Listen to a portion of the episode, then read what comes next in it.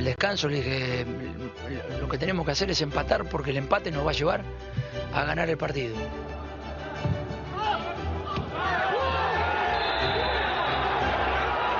No merecimos sufrir tanto como terminamos sufriendo, que el delantero es más fácil que baje la cabeza, que se bajonee. Nunca me, me identifiqué con, con esa parte de- del ser el delantero.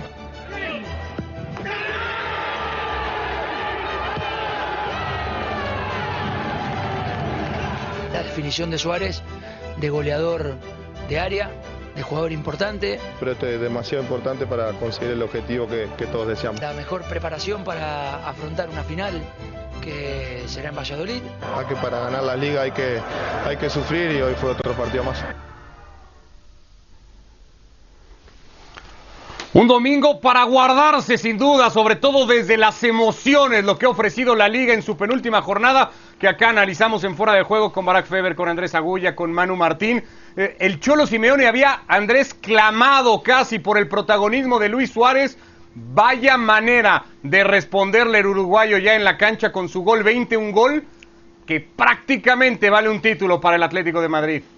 Sí, ¿qué tal? ¿Cómo le va? Buenas noches para todos. El placer de acompañarlos. Ha sido una jornada dramática, de esa que, hacía mucho tiempo no vivíamos y que nos deja la sensación de que tenemos una vez más para vivirla. Que, la última fecha de la temporada va a tener matices bastante parecidos a estos porque no da la sensación que ninguno de los dos, ni Real Madrid ni Atlético Madrid, lleguen en su mejor momento, cómodos, sobrados de fútbol, con las ideas tan claras y, y exentos del dramatismo. Suárez para marcar este gol había fallado ya dos o tres situaciones antes. La clave otra vez ha sido Carrasco que está jugando en un buen nivel, pero al final de cuentas es este Atlético de Madrid que perdió el fútbol de primera parte de la temporada, que aguantó como pudo en esta parte final y que ahora se aferra más a la épica, al dramatismo, a la entrega, a, toda la actitud que pueda tener que a valores futbolísticos que parece van perdiendo. Partido a partido parece que apoya en menos valores futbolísticos el Atleti, pero le queda un día más de sufrimiento a ver si lo consigue.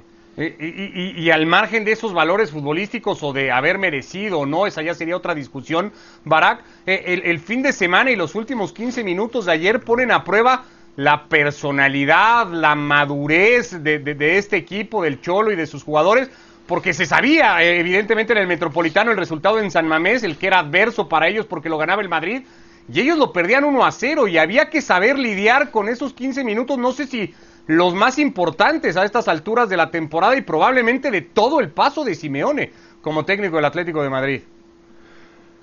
Bueno, ha sido un largo, un largo trabajo de Simeone en el Atlético de Madrid. Ha tenido momentos cúspide, obviamente. El de ayer fue uno de ellos. Saludos Andrés, saludos Manu, saludos Ricardo. Y sí, a mí me parece que el Atlético de Madrid, que yo, he sido de los más críticos co- con, el Atlético de Madrid, inclusive en la primera vuelta, cuando todo eran halagos. A mí ayer me parece que juega muy, muy, pero muy bien. Eh, en realidad me parece que el Atlético de Madrid hace un gran partido de fútbol todo el partido, algo que no lo había visto en, eh, casi en toda la temporada. ¿Por qué? Por las circunstancias, obviamente. ¿no? Eh, El primer tiempo me parece muy bueno. Suárez, eh, Andrés dice que falló dos o tres, se equivoca. Falló cuatro o cinco, eh, de las cuales dos o tres fueron muy claras, ahí estamos de acuerdo. Pero, pero antes del gol, Suárez falló muchas, eh, el Atlético generó. La verdad es que fue muy superior a los Asuna durante todo el partido. Y esos últimos 15 minutos vuelven a demostrar que, que este Atlético de Madrid, a pesar de todo, a pesar de perder tanta, eh, tanto fútbol en, en este torneo y tantos puntos de colchón que tenía hasta hace no tanto tiempo, lo que no ha perdido es esa pasta o esa suerte o, lo que le quieras llamar, ¿no? De, campeón. Ese penal contra el Alavés en el último minuto, aquel penal contra el Elche otra vez, que, ahora para Oblak, y, ahora esta remontada contra los Asuna, en el típico partido en el que todos los equipos eh, han pasado, ¿no? Un partido que ju- juegas bien, que eres superior, que- que por alguna u otra razón lo pierdes. A todo el mundo le ha pasado y parecía que ese iba a ser el partido de Atlético de Madrid. Finalmente la remontada y el gol de Luis Suárez lo evitaron. No, te veía muy convencido, Manu. No, no digo que sean los 15 minutos más determinantes del Cholo, pero es que si ayer no remonta el Atlético como terminó remontando, el golpe, eso sí, hubiera sido de los más duros para el Atlético de Madrid en toda la era Simeone. ¿eh? ¿Qué tal? ¿Cómo estáis? Sí, sí, eh, si eso es a lo que te refieres, estoy de acuerdo contigo. Hubiera sido un golpe durísimo de la era de Simeone, pero minutos dramáticos. Un entrenador que ha vivido una prórroga en una final de Champions, una tanda de penales en otra final de Champions, además frente Ha al Real tenido, ha Madrid. tenido muchos. que por eso te digo que y, que y que ha sacado de la nada porque es que se nos olvida de dónde viene el Atlético de Madrid de hace 10 años cuando llegó el Cholo Simeone en diciembre de, de 2011 de dónde venía y qué era lo que había conseguido en los últimos años bueno una Europa League con Quique Sánchez Flores pero antes era la nada hasta tanto era la nada que venía incluso de la segunda división eh, del fútbol español con lo cual eh, momentos dramáticos ha vivido muchos pero los ha salvado casi todos ¿eh? porque Perdió dos finales de Champions, pero había que llevar al Atlético de Madrid hasta esas dos finales de Champions. En cuanto al partido de ayer, estoy más del lado de Barak que, el de, que del de Andrés, simplemente porque el Atlético de Madrid yo no creo que haya perdido fútbol. Es más, ayer sumó más fútbol todavía. Como bien decía Barak, para mí el miedo que me daba en la primera parte cuando se fallaba una, dos, tres, cuatro, hasta 20 veces, Saúl la mandaba al palo, una de ellas, eh, eh, a mí el miedo que me daba era si este Atlético de Madrid hace lo que ha hecho en los dos últimos partidos, entre ellos frente al Barcelona, en la segunda parte se viene abajo físicamente y se echa atrás, pero eh, lo había hecho anteriormente con goles a favor, ahora estaba con empate a cero y encima llegó el gol de Osasuna y encima llegó el gol de Nacho en San Mamés y no se descompuso el equipo. Quizá sí os puedo dar la razón en cuanto a que el gol llega más por la fuerza del corazón que por la cabeza a la hora de ordenarse en el terreno de juego, porque ayer las sensaciones fueron muy buenas en este Atlético de Madrid, que al final creo que merecía justamente la victoria y estar ahí. Hay que darle mucho mérito a un equipo que tuvo un bajón muy físico, mientras se quejaban otros de 7, 8 y 10 bajas, ellos estaban más o menos igual, el equipo del Cholo Simeone, acordaros del COVID, acordaros de las lesiones, acordaros de la muerte de la madre de Héctor Herrera, había muchísimos factores en el equipo que a cualquiera le desestabilizan y aún así aquellos 11 puntos de ventaja que había ido acumulando le han servido de momento, todavía no está ganado, de momento para llegar a la última jornada siendo el favorito para llevarse el título. Todo esto, Andrés, tiene que ver también de alguna manera, más allá de que a veces pueda jugar mejor o peor y que a estas alturas de la temporada casi le pasa a todos los equipos, de- desde la idea o la convicción de la idea, ¿no? Porque hemos visto eso sí al Atlético, lo creo que lo vimos ayer, buen rato de partido, lo habíamos visto a mitad de semana contra la Real Sociedad, lo vimos en Camp Nou, ya son varios partidos en donde este equipo al menos pretende mantener una idea de juego y a partir de ahí está encontrando mucho mérito y premio igualmente. Sí, yo creo que hay dos Atléticos de Madrid. Eh, el que arranca los partidos y se ve en la necesidad de, ponerse en ventaja, es el Atlético que vimos este fin de semana, que va, que, que, que va al frente, que presiona en campo rival, que toma la iniciativa y que, y que intenta ser el dueño del partido. Y hay otro Atlético de Madrid, y es el que empieza cuando me- mete el primer gol el equipo de Simeone. Como este fin de semana no metió el primer gol, seguimos viendo ese Atleti que va al frente, que, que- que juega en campo rival y que intenta todo el partido hasta, el- hasta la épica del final. Pero si nos re- simplemente nos remontamos a las últimas semanas, vemos que este Atleti ha metido el primer gol y ha vuelto a, a la base, al Cholo 1-0-1, es decir, todos para atrás con la diferencia, y eso lo hemos analizado acá, que este Atlético de Madrid no disfruta de defender como lo hacían otros equipos de Simeone. Otros equipos de Simeone te daban la pelota, te daban la iniciativa, se retrocedían a, defender y uno los veía y, los jugadores del Atlético Madrid la pasaban bárbaros dif- defendiendo y, en ese sufrimiento, en ese drama, eran contentos en su idea. Hoy yo veo estos dos Atletis. El que va a buscar el partido y que lo ha mostrado en las últimas fechas, cuando arranca, el Atlético Madrid va y eso está muy claro. El problema es si consigue el primer gol muy temprano porque ahí cambia de plan rápidamente y el segundo plan generalmente lo lleva a sufrir mucho más de lo que lo hace habitualmente. A eso me refería con, con la convicción futbolística del Atleti en la parte final de la temporada, con que le está faltando esa convicción para sentirse que es capaz de dominar un partido que está ganando hasta el cierre y no pasar sustos o problemas. Definiéndolo bien como lo has definido, Andrés, y, y es así, o sea, es que no, no le pongo ni le quito nada a lo que has dicho. Así lleva 10 años el Cholo, va a hacer 10 años en el Atlético de Madrid.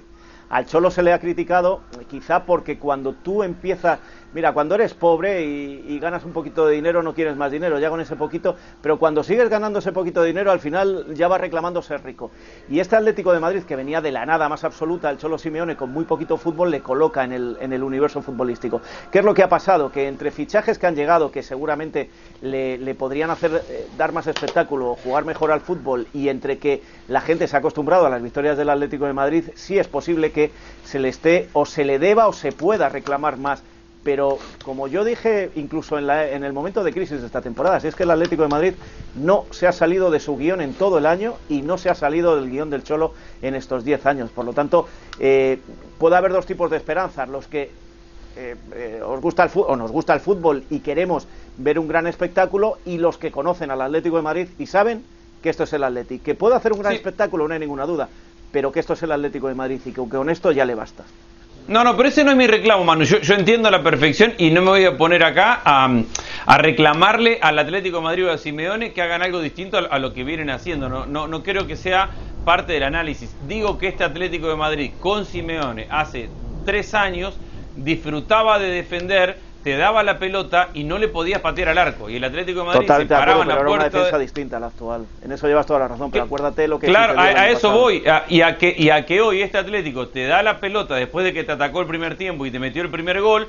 Y cuando retrocede, con esta defensa distinta, ni disfruta ni se siente tan cómodo. Y bien lo decía Barak recién, son cuatro puntos que terminó ganando en las últimas cuatro fechas con dos penales en el último minuto, uno en el palo y otro en el y otro que lo ataja Oblak. Es decir, no es un equipo que se sienta seguro defendiendo. A eso marcaba la diferencia. Sí, sí, sí. No le voy a reclamar hoy a Simeone Sí, sí, que juega un fútbol distinto, porque, porque Simeone juega lo que juega y acá está de líder en la última fecha. Digo que ese fútbol que juega Simeone, que por momentos sí es más protagonista en el arranque de los partidos, cuando cede la iniciativa no lo hace tan bien como en su mejor versión y por eso ha sufrido y está sufriendo lo que sufre. Claro, generan mucho más, no es lo de sólido Felipe que era. Luis, de Juanfran, de Hernández, Sí, sí, sí, incluso de, de Jiménez, que, que no está muy contento el Cholo con él, pero también le está echando mucho de menos en esta recta final de temporada. Eso, y, y acordaros, yo siempre lo recalco también, es que hace un año el Cholo, hace un año y medio el Cholo dijo, esta es una temporada de transición, y la gente se le echó encima porque parecía que estaba despreciando el salir a ganar, y no era eso lo que quería decir. Lo que quería decir tiene mucho que ver con esa remodelación y ese cambio de plantilla que se hizo que estoy de acuerdo, un año y medio después sigue sin ser la parte principal de aquel Atlético de Madrid que tenía la parte principal en la defensa. Si todo esto pasaba en el Metropolitano Barak, eh, en San Mamés, en una jornada, insisto, que ha contado o ha tenido drama arriba, en el medio por puestos europeos, en el descenso y que ha postergado todo hacia el final, era el Real Madrid de Zidane el que se encargaba de que, de que el drama estuviera ahí, un gol, eh, no sé si como premio por la temporada que ha hecho Nacho para reconocer a Nacho como uno de los pilares en este momento que podría tal vez tener el plantel de, de Zinedine Zidane o de los que le quedaron en el plantel a Zinedine Zidane. El Madrid ha ido a ganarlo a casi más con el corazón y con la convicción que con otra cosa o a ratos ha sido muy superior al Athletic.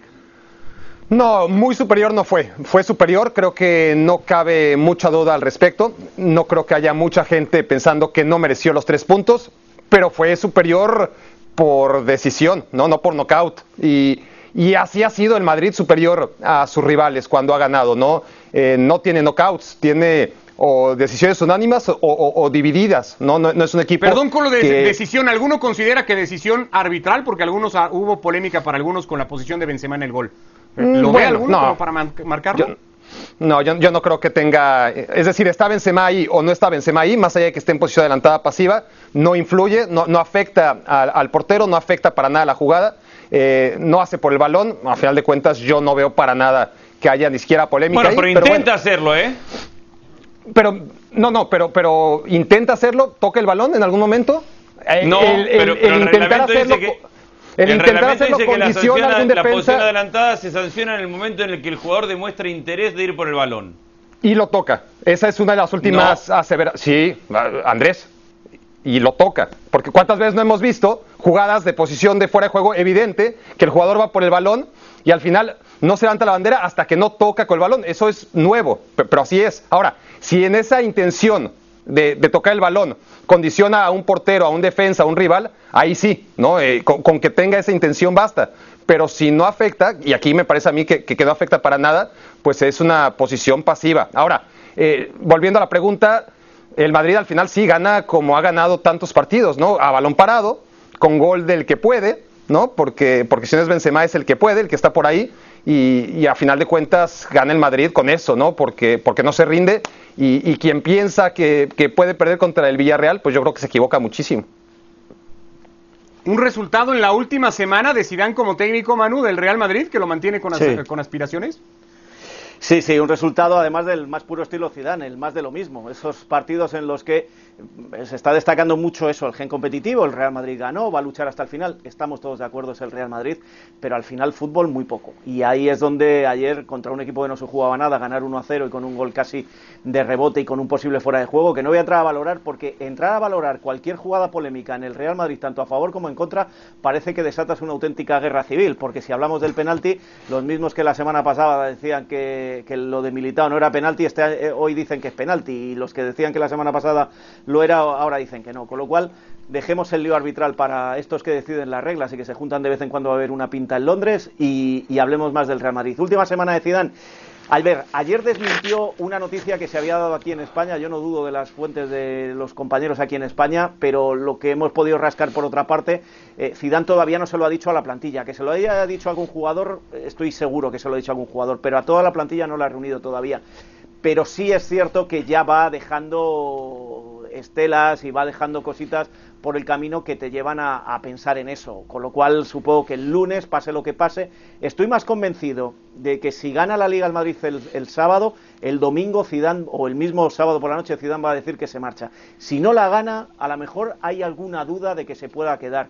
Pero esto es juntar el hambre con las ganas de comer. Yo no te voy a echar y, y, si tú me dices que te vas, me estás haciendo un favor. Y yo no me quiero quedar y si tú me echas, casi me lo estás haciendo a mí. Supongo que Zidane por tercera vez en qué compañía del mundo multinacional un trabajador de alto standing se marcha tres veces con contrato en vigor y vuelve. De momento se marchó dos y volvió. Vamos a ver si hay una tercera y vuelve. Pero sí, eh, es la última semana de Zidane. La conferencia previa al partido, Andrés, eh, tampoco necesita interpretar mucho, ¿no? Hay veces que lo más conveniente para todos es cambiar, había dicho Zidane antes de jugar el partido en Bilbao. Y se lo voy a poner fácil al club también.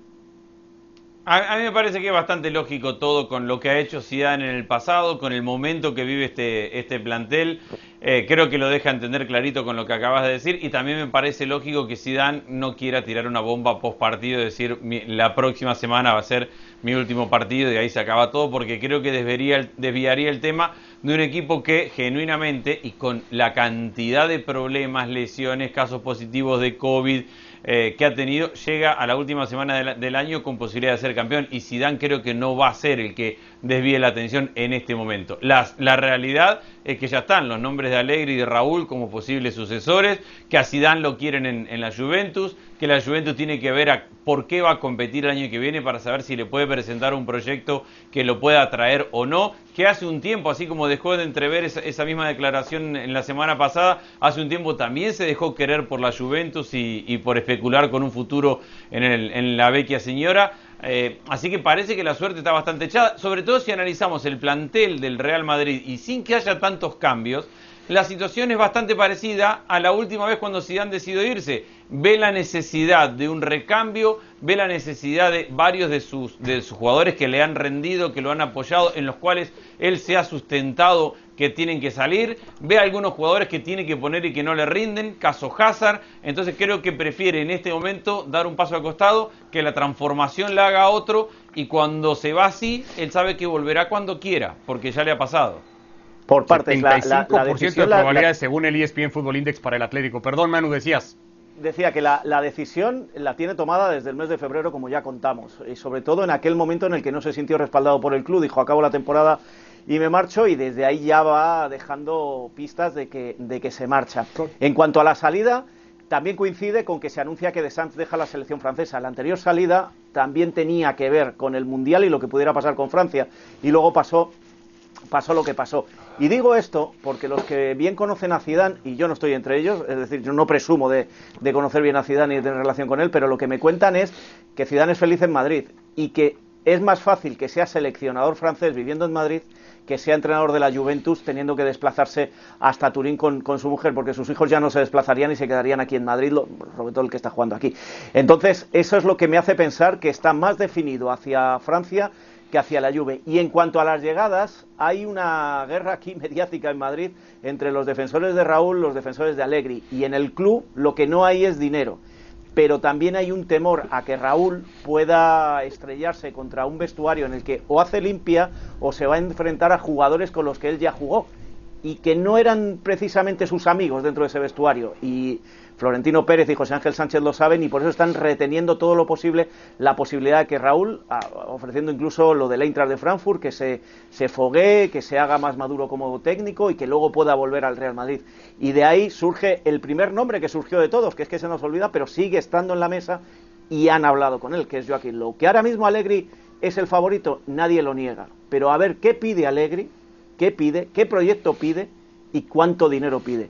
Y a partir de ahí, yo creo que la semana que viene va a ser una semana muy divertida en cuanto a esa pelea que, tenemos aquí los medios en Madrid de quién lo da primero, aunque, aunque vaya por otro camino. Va a haber eh, más de una ida y vuelta con, nombres, con apellidos y, con, y con eh, proyectos.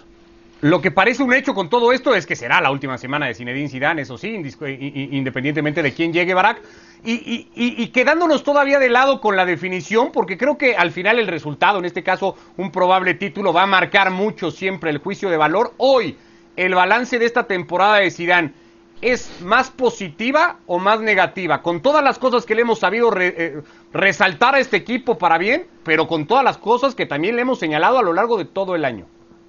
Sí, el problema de Zidane es que sería una temporada sin título. Eh, si el Valladolid decide lo contrario, que, es muy poco probable, pues habrá sido una temporada más en la que a pesar de todo el Real Madrid de Zidane ganó, ¿no? Ya sea la Liga, como ocurrió el año pasado, ya sea la Champions League, como ocurrió las tres veces donde la ganó, a pesar de que en dos de ellas su actuación en la, liga fue miserable. En un año, en 2017, sí que fue capaz de ganar ambas y es algo que ha pasado muy, pero muy, muy, muy pocas veces en la historia del Real Madrid.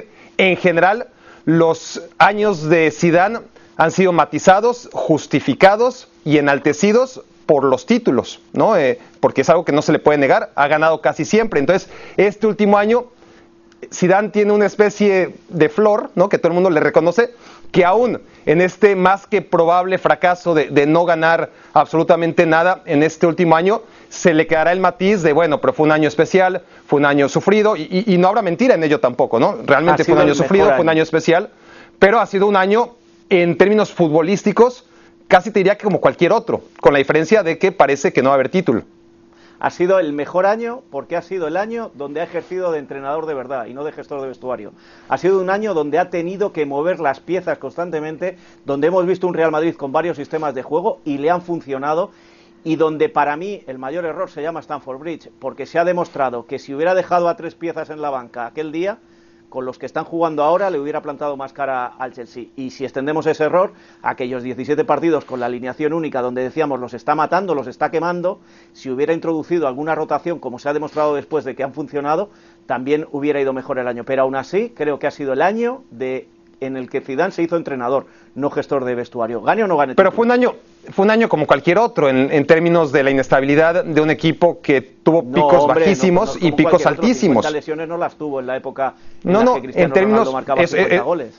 Eso ya lo dije. En términos de resultados, en términos de, de estabilidad, en términos de búsqueda de la excelencia, es un Real Madrid como cualquier otro. Es un Real Madrid que cuando ha estado contra la pared ha respondido. Es un Real Madrid que en aquellos partidos que uno supone debería ganarlos con solvencia, ha perdido y ha dejado ir muchos puntos que le están costando la liga, más allá de cualquier otra lectura que puedas, puedas tener sobre las decisiones de, de Zidane a nivel entrenador. O sea, eh, eh, como entrenador es lo que es, tampoco va a cambiar de un año a otro. No, no, Situación similar a la, a la, de Zidane eh, y con mucha incertidumbre igual, Andrés, en Barcelona con la triste despedida del Barça en Liga, ganando apenas uno de sus últimos cinco juegos y perdiendo en el tal vez el último partido de Messi en Camp Nou. El, fútbol es tan de resultados que hace cuatro o cinco semanas eh, estábamos prácticamente convencidos que Messi se iba a quedar. Yo sigo creyendo que se va a quedar y que Ronald Koeman era un buen plan porque le había dado una identidad táctica con su línea de tres y el equipo respondía y parecía sentirse cómodo y, en ese momento eh, entendíamos que el, Barcelona había pasado por esta temporada de tantos problemas y que la estaba cerrando hasta dependiendo de sí mismo. Llegó un, día a, definir la liga y no lo hizo. Pero este cierre tan eh, tan gris, tan desanimado, con tan pocos recursos, con el propio Kuman cometiendo algunos errores en, a mi entender, al menos en algunas variantes o decisiones que ha tomado con respecto a la alineación, genera ahora un mar de dudas. Hoy nadie se anima a, a decir que Messi se va a quedar en el Barcelona, hoy muchos menos animan a decir que Kuman sea el plan da la sensación de que el nuevo comité ejecutivo y principalmente el nuevo presidente tampoco tienen muy claro quién para ocupar a Kuman. Está la versión de Xavi, pero no, no están todos de acuerdo con Xavi. Entonces, el fútbol es tan de resultados que lo que hace cinco partidos parecía la base sólida del futuro del proyecto, hoy parece un proyecto que se está desintegrando y habrá que ver cómo hacen para tratar de sostenerlo y qué le pueden presentar a Messi y principalmente al socio para el año que viene. Todo se derrumbó el día del Granada, Manu. Es que es así. Ese partido es el que lo marcó todo. ¿Os acordáis las veces que repetíamos aquello de esta temporada es tan bueno o tan malo como tu último marcador, como tu último resultado? Esto ha ido tan rápido durante todo el año que también cuando decíamos que hasta ahí llegaba un Kuman, lo decíamos todos, ¿eh? un Kuman magnífico que le había cambiado la cara al equipo, que, que se había metido en el vestuario y había puesto orden, se nos olvidaba que dos meses antes al Barça le llegábamos a ver incluso fuera de posiciones de Champions y que iba a ser la peor temporada y que Kuman en cuanto pasaran las elecciones iba a estar fuera y demás. Yo sigo diciendo lo mismo. Yo también creo que Messi se va a quedar por, por, por la información que tengo de su entorno, pero eh, lo dejamos en cuarentena por todo lo que se está diciendo.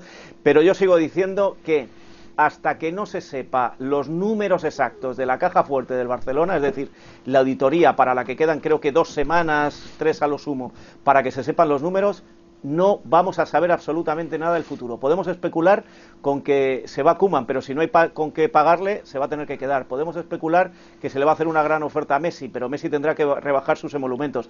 Se vuelve a hablar de Depay, algunos lo daban por fichado en el mes de septiembre, acordaros, ¿eh? está a punto de llegar, llega mañana. Bueno, pues Depay ha estado jugando en Francia todo el año y ahora llegaría sin, sin cláusula, o sea, con, eh, libre. Y, pero también reclamará un dinero. Se ha hablado de lo de Agüero, que me dicen que sí, que eso va para adelante porque llegaría gratis pero también estamos hablando de un jugador de 33 años. Dejemos eh, el fracaso de la temporada del Barcelona, dejémoslo en stand-by, el futuro de Messi y de Kuman, porque hasta que no se sepa con qué se puede pagar al que se quede o al que venga, no va a haber más movimientos eh, por parte de Joan Laporta. Y cerremos porque evidentemente la liga en España ha concentrado mucho de la emoción de este fin de semana en su penúltima jornada, pero lo que ha sucedido en Italia no queda muy al margen para que en, una gran jornada igualmente, en donde la Juve en medio de muchísima polémica, un partido desastroso visto desde ahí, ha sido capaz de superar al Inter. Y, vive de alguna manera con ese empate del Milan y, y pendiente de que tropiece el Napoli. Se ve muy difícil, pero vida hay todavía, o esperanza al menos para el equipo de Pirlo. Sí, y hay que hablar del Atalanta, ¿no? Que entre todos es el que clasificó otra vez para la Champions y ya entre los otros tres que se repartan los dos boletos que quedan. La Juventus juega de manera correcta, ¿no? Está claro que hay decisiones arbitrales que inciden, pero por cómo venía la Juventus, aún ganándole al Sassuolo, hay que recordar cómo le gana al la verdad es que hace un partido inesperado, ¿no? Eh, contra un Inter que, que, ya sabíamos que a pesar de que estaba relajado porque tenía la tarea hecha, no dejaba de enfrentar a un equipo rival histórico, el ex de Conte, eh, había muchos ingredientes y además el nivel del Inter venía siendo muy bueno, inclusive hasta mejor una vez que había logrado el, el título antes de este partido, donde la Juventus, la verdad es que hace un buen partido, más allá de que por supuesto hay que debatir aquellos penales. El Milan, que le metió siete goles al Torino a mitad de semana y de todas formas sumó los mismos tres puntos que habría sumado si hubiese ganado 1-0, echó de menos un golito, ¿no? Uno de aquellos que le metió a Torino a mitad de semana contra un Cagliari, contra el que tampoco arrasó, ¿eh? Tampoco es el típico partido en el que el Milan, bueno, por cuestiones de fútbol eh, quedó 0-0, pero pudo haber ganado claramente. No, eh, ojo con, con el Milan porque ahora lo curioso es que el, la Juventus depende de una Atalanta clasificada. Y si alguien ha menospreciado a la Atalanta, ¿no? Con su Superliga y con las declaraciones de Agnelli, esa es precisamente la Juventus. Es la se, se, enfrentan en Copa, un partido donde para el Atalanta la Copa es importantísima y en la Liga no se juega nada. Y al revés, ¿no? Eh, la Copa ahora a la, a la Juve le interesa nada y en la Liga se juega todo. Sí. Eh, nada más para cerrarlo, Andrés, porque habíamos hablado mucho de todas las condicionantes que iba a tener el partido. No pasó con, o no vimos a un Inter muy pasivo, más allá de ya o, jugarse poco, ¿no pudo haberlo o, buscado más el partido del Inter? Yo lo resumo así, me, me pareció decepcionante la actitud de- del Inter, el partido es difícil de analizar porque el arbitraje fue desastroso, los dos penales de la Juventus para mí fueron mal sancionados, la expulsión de Bentancur que también marca el partido también fue mal decidida por el árbitro y a partir de eso cuesta, cuesta mucho trabajo analizarlo, pero para responder a tu pregunta, sí, yo no le vi al Inter esas ganas de dejar afuera a la Juventus. Sí, sí, se, se extrañó ese los deseo coches. de, de- de echar al, al gran enemigo, en fin, deportivo desde luego. Gracias Manu, Barak, Andrés, abrazo. Abrazo. para los tres.